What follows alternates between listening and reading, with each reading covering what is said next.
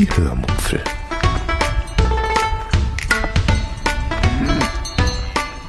Aus dem Tagebuch einer Allgäuerin.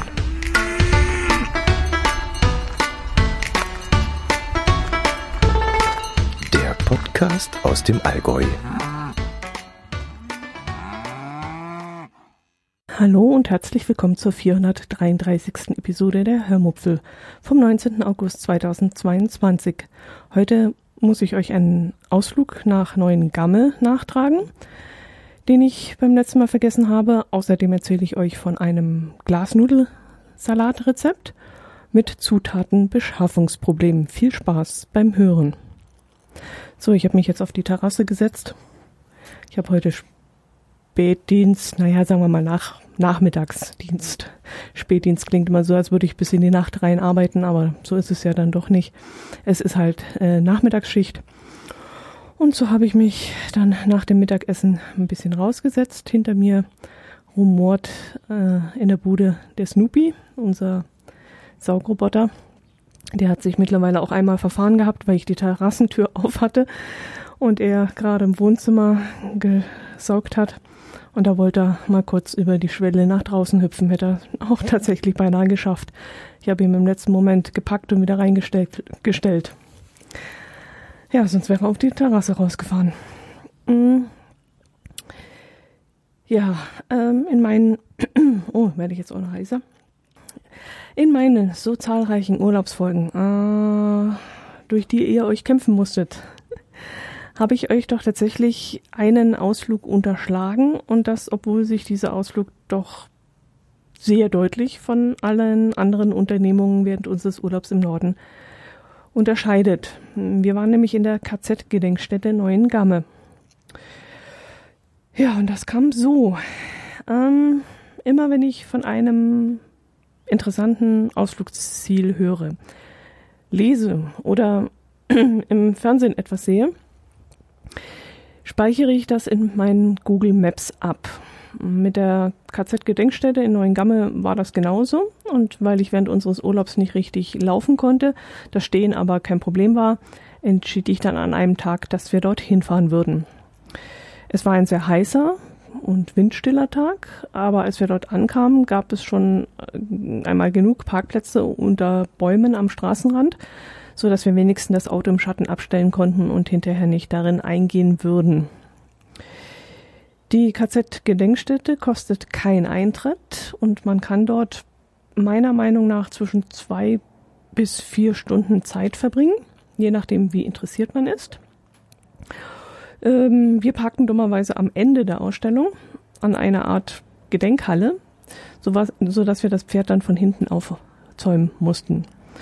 Ich hatte dann im Vorfeld versucht, sowohl eine App als auch eine Art Podcast, so nannten die das jedenfalls auf der Seite, ähm, von der Internetseite der Gedenkstätte runterzuladen, mm, was aber vom Handling her ziemlich doof war und echt keinen Spaß gemacht hat.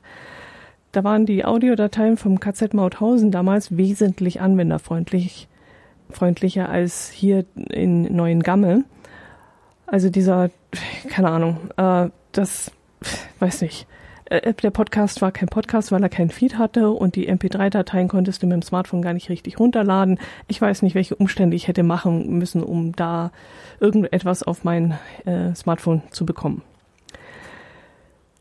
Gut, ähm, versuche ich mal wieder zu beschreiben, wie es dort aussieht. Äh, das Gelände ist riesig. Das war das Erste, was mir aufgefallen ist. Irgendwo habe ich aufgeschnappt, dass es circa 50 Hektar sein sollen. Das Lager selbst war kein reines Tötungslager, wie zum Beispiel Auschwitz oder Dachau, sondern ein Arbeitslager, in dem Häftlinge hauptsächlich zur Arbeit gezwungen wurden. Die Gefangenen, die dort starben, die starben meist an Entkräftung, an Hunger und Prügel, aber auch durch gezielte Tötung, durch ähm, Spritzen und Gas, wenn sie zu schwach zum Arbeiten waren und nicht mehr nach Dachau oder Auschwitz verlegt werden konnten.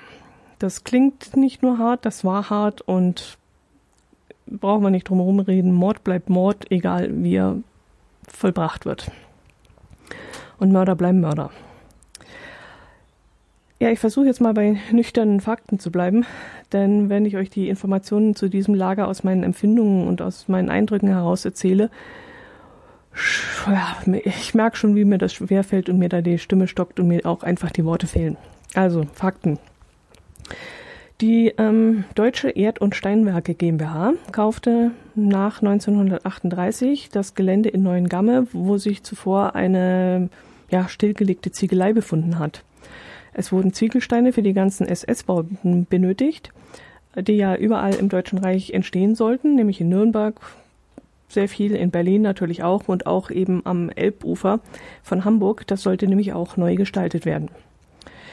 Diese schwere Arbeit sollte dann von Häftlingen verrichtet werden und wenn ich es richtig gelesen habe, waren das vor allem politische Häftlinge aus dem Ausland, die dort interniert waren. Während des Krieges wurden dann auch gegen die Genfer, nee, gegen Quatsch, gegen die Hager Konvention waren das damals noch. Gegen die Hager Konvention wurden dann eben auch die russischen Kriegsgefangenen äh, hier bei schwerer Arbeit teilweise zu Tode getrieben. Ja, waren sie zu schwach, wurden sie, wie gesagt, mit Spritzen oder in einfachen, äh, zusammengezimmerten, schnell zusammengezimmerten, unausgereiften ähm, Gaskammern vergast, weil sie zum Beispiel nicht mehr transportfähig waren und deshalb nicht mehr nach Sachsenhausen unter Dachau gebracht werden konnten. Neben Ziegeln wurden dort irgendwann auch Waffen für den Krieg hergestellt. Mm, die Häftlinge versuchten aber, die Produktion, wo immer es ging, zu sabotieren. Und auf einer Tafel vor Ort kann man das nämlich auch nachlesen. Und das fand ich sehr beeindruckend und sehr mutig. Dort beschreiben die ehemaligen Überlebenden dann auch, wie eines Tages Heinrich Himmler zu Besuch kam und das Lager inspizierte und er sollte es ja in einem Tip-Top-Zustand vorfinden und nicht zu meckern haben, weshalb die Häftlinge dann vom Lagerleiter herausgeputzt wurden und neue Kleidung bekamen. Diese mussten sie aber nach dem Besuch von Heinrich Himmler wieder abgeben. Gegen Ende des Krieges wurde das Lager von den Nazis evakuiert und die Häftlinge verteilt. Mm, bei diesen Todesmärschen kamen dann wiederum Tausende von Gefangenen ums Leben. Unter anderem wurden im April 1945 Tausende von Häftlingen nach ähm, Lübeck auf das Schiff namens Cap Arcona gebracht, das dann vom englischen Militär bombardiert und versenkt wurde. Und viele der Gefangenen, die ertranken dann im 8 Grad kalten Wasser oder wurden sogar noch von englischen Piloten erschossen, weil diese fälschlicherweise annahmen, es handelt sich dabei um deutsche Feinde. Wobei ich mich dann auch frage, warum auf hilflose, im Wasser treibende Menschen geschossen wird, Feind hin oder her. Schließlich geht, gilt das ja auch für die Engländer, äh, dass ja dass Gefangene und hilflose Feinde nicht so behandelt werden. Also das, da war ich vor Ort etwas irritiert. Ja, nach dem Krieg wurde die Anlage anderen Zwecken zugeführt. Unter anderem waren Teile davon dann auch ein Gefängnis. Und die Gebäude wurden dann teilweise auch äh, abgerissen und die Backsteine davon wurden für Neubauten verwendet. Und irgendwann standen die restlichen noch stehenden Gebäude dann auch leer und ehemalige Gefangene bemühten sich dann noch, also aus dieser Nazi-Zeit heraus Gefangene bemühten sich dann noch daraus ein Mahnmal zu machen. Und teilweise wurden dazu dann die Gebäude und auch die Straßen wieder aufgebaut, um eben ein realistisches Bild des damaligen KZs vermitteln zu können. Also nicht alles, was dort steht, ist noch im Originalzustand. Ja, und was sieht man dann jetzt dort? Es, ja, es gibt einige Gebäude, die, ja, die mich aber weder großartig beeindruckt haben, noch in die Nazi-Zeit irgendwie gedanklich oder gefühlsmäßig zurückversetzen konnten.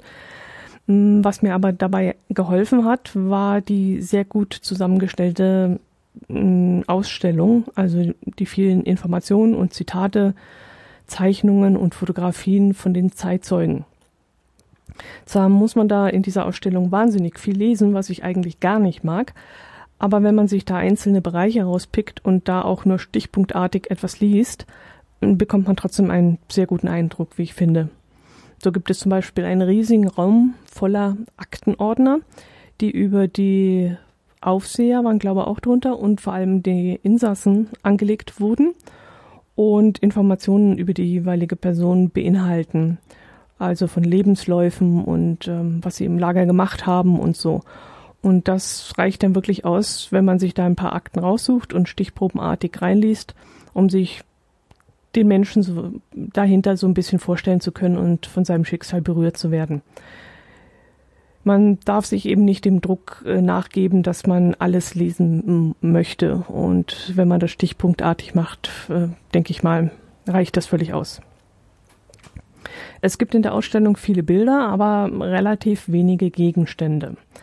Am meisten ist mir ein Hemd der Anstaltskleidung in Erinnerung geblieben. Die war grau-blau gestreift und es gab eine kleine mm, Umhängetasche dazu aus Stoff und die lag daneben und da habe ich mich dann gefragt, welche Habseligkeiten der Häftling darin wohl verstaut hatte.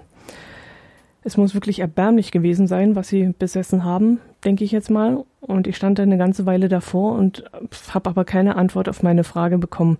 Ich konnte mir ehrlich nicht gesagt nicht vorstellen, dass in diese Tasche überhaupt irgendwas ja drin war. Irgendwann hatten wir dann genug gesehen. Der Kopf war dann mm, einfach voll, voller Eindrücke. Und in dem Moment wurden wir von einem Schild in einem Fenster äh, eines Gebäudes abgelenkt, auf dem das Logo der äh, Geocaching-Plattform abgebildet war, auf der wir angemeldet sind, um eben dieses Spiel spielen zu können. Und darunter unter diesem Logo stand, man würde das Final in einem bestimmten Gebäude finden. Und wir schauten dann auf dem Lageplan nach, konnten das Gebäude aber nicht entdecken. Und deshalb haben wir die eine Frau gefragt, die in der Ausstellung aufgepasst hat, ob sie uns sagen kann, wo das Gebäude steht. Und sie meinte dann, das sei kein Gebäude, sondern ein Raum in einem Gebäude und sie wies uns dann den Weg dorthin. Wir sind dann dorthin gelaufen und fanden dort die mm, Final-Dose inklusive dem Logbuch. Buch. Und ähm, ja, das nenne ich mal einen schnellen Fund. Das wäre nämlich eigentlich ein Mystery gewesen über mehrere Stationen. Aber da wir uns keine Mysteries aufs Garmin geladen hatten äh, und auch im Vorfeld für den Hamburg-Besuch gar keine gelöst hatten, wussten wir eben von diesem Cache nichts und waren eher durch Zufall darauf gestoßen.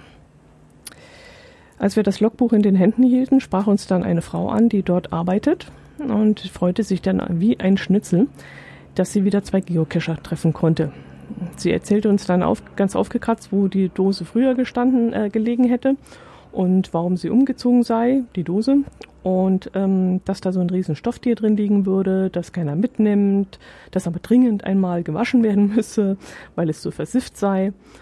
Und wir haben uns dann irgendwann verabschiedet und sind breit grinsend zum Parkplatz gelaufen und darüber philosophierend, ob die Frau das Stofftier vielleicht irgendwann waschen würde, bevor sie es wieder in die Dose legt, ähm, damit es dann weiter wandern kann.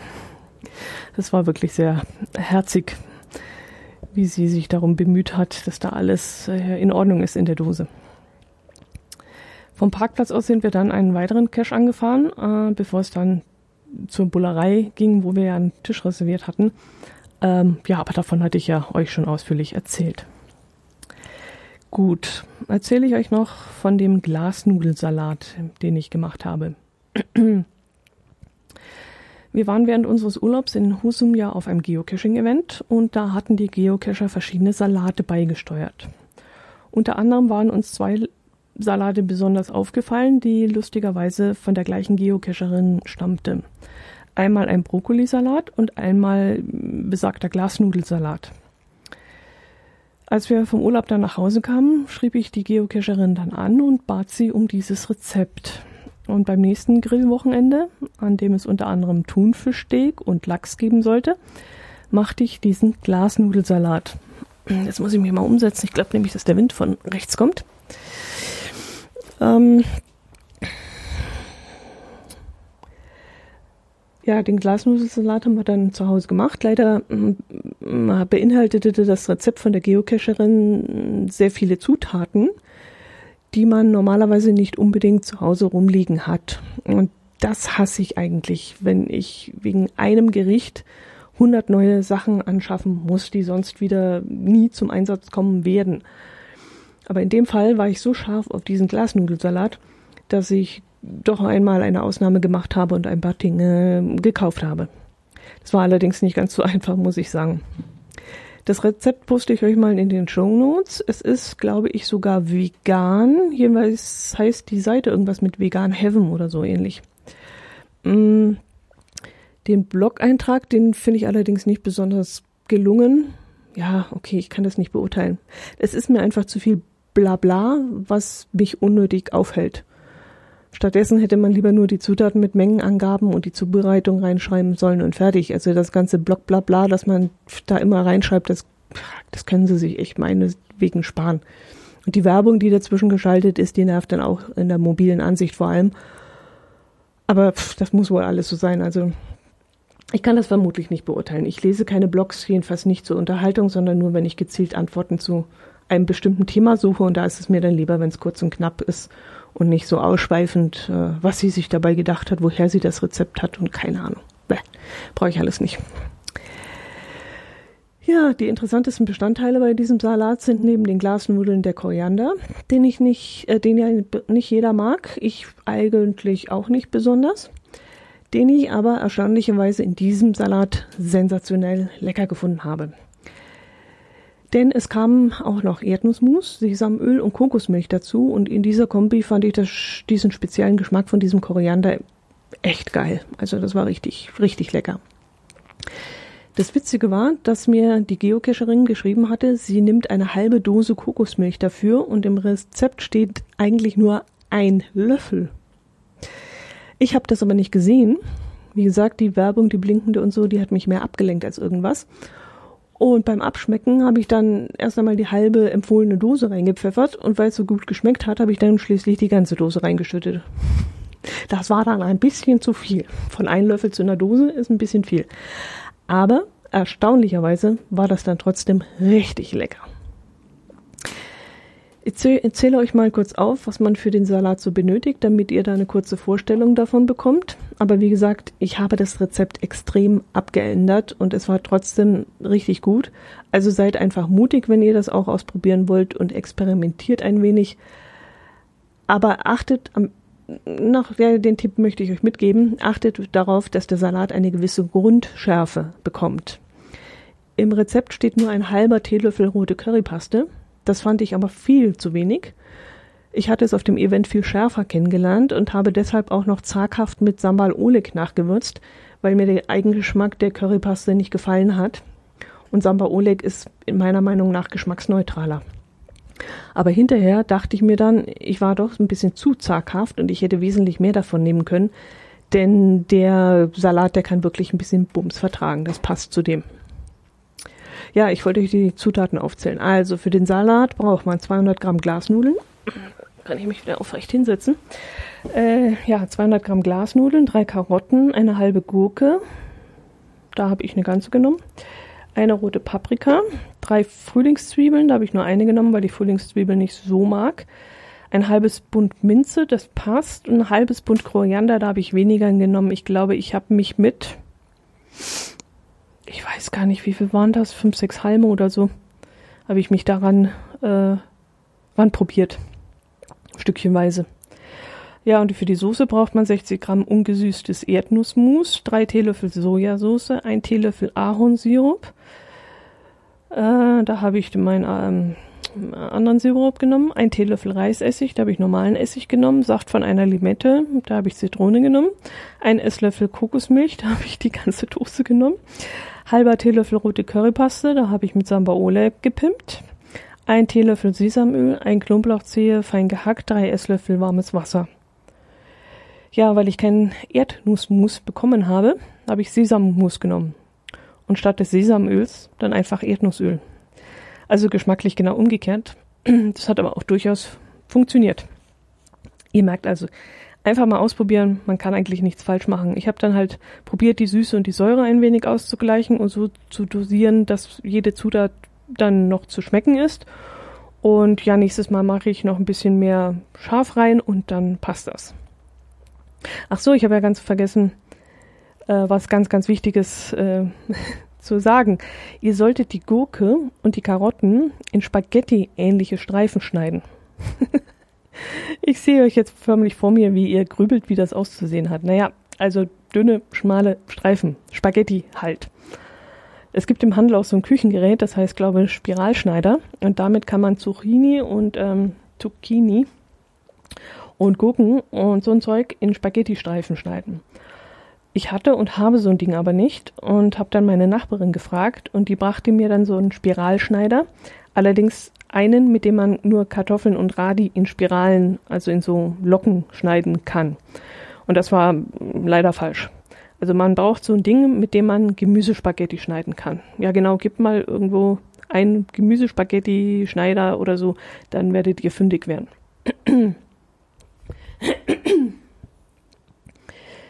Ich habe dann, weil ich ja nichts anderes hatte, habe ich dann eine Gurke längs in Streifen geschnitten und bin dann mit einem Spargelstähler drüber und das hat auch recht gut funktioniert. Äh, nur die Paprika, die musste ich von Hand schneiden, das war ein bisschen schwierig, aber habe ich auch hingekriegt. Und durch diesen Aufwand, den man da beim Schneiden hat, wird der Salat aber von der Konsistenz her richtig geil, also so richtig homogen. Und ja, also alle von, von euch, äh, nee, andersrum, allen, denen ich von den Gemüsespaghettis erzählt habe, ähm, die haben geantwortet, dass sie auch mal so ein Ding rumliegen hatten, es dann aber weggeworfen haben, weil es, weil es, weil sie es nie benutzt haben. Also allen von euch, die das auch schon kennen und auch so ein Gerät haben, schaut mal, wo das gerade einstaubt, denn jetzt ist die Gelegenheit, es mal zu benutzen. Und wenn ihr es nicht benutzt und auch keinen Bock auf Glasnudelsalat habt, und äh, dann könnt ihr mir das Gerät schicken. also ich werde definitiv äh, wieder einmal diesen Glasnudelsalat machen, weil der wirklich sensationell ist und ähm, da brauche ich dann so einen Spiralschneider. Gut, das soll's gewesen sein. Äh, weiß ich schon von der nächsten Woche? Nein, weiß ich noch nicht, was da passiert. Aber ihr werdet es rechtzeitig mitkriegen, wenn eine neue Episode erscheint. Äh, allen YouTubern, die diesen Podcast über YouTube hören, denen empfehle ich, das, äh, den Podcast in einem Podcatcher eurer Wahl zu abonnieren, denn dann werdet ihr jede Woche zuverlässig darüber informiert, ähm, wenn eine Episode online geht. Und ihr könnt den Podcatcher dann so einstellen, dass er, wenn ihr im WLAN seid, auch gleich die Episode runterlädt automatisch und dann verpasst ihr definitiv nichts. Ich wünsche euch ein schönes Wochenende, macht es gut, bleibt gesund und meldet euch. Ich würde mich über Kommentare freuen. Ich lese immer wahnsinnig gerne und das ist so ein, ja, das ist das, das Trinkgeld, der Tipp, den Tipp, den ihr mir gebt, wenn ihr euch bei mir meldet. Macht es gut. Servus.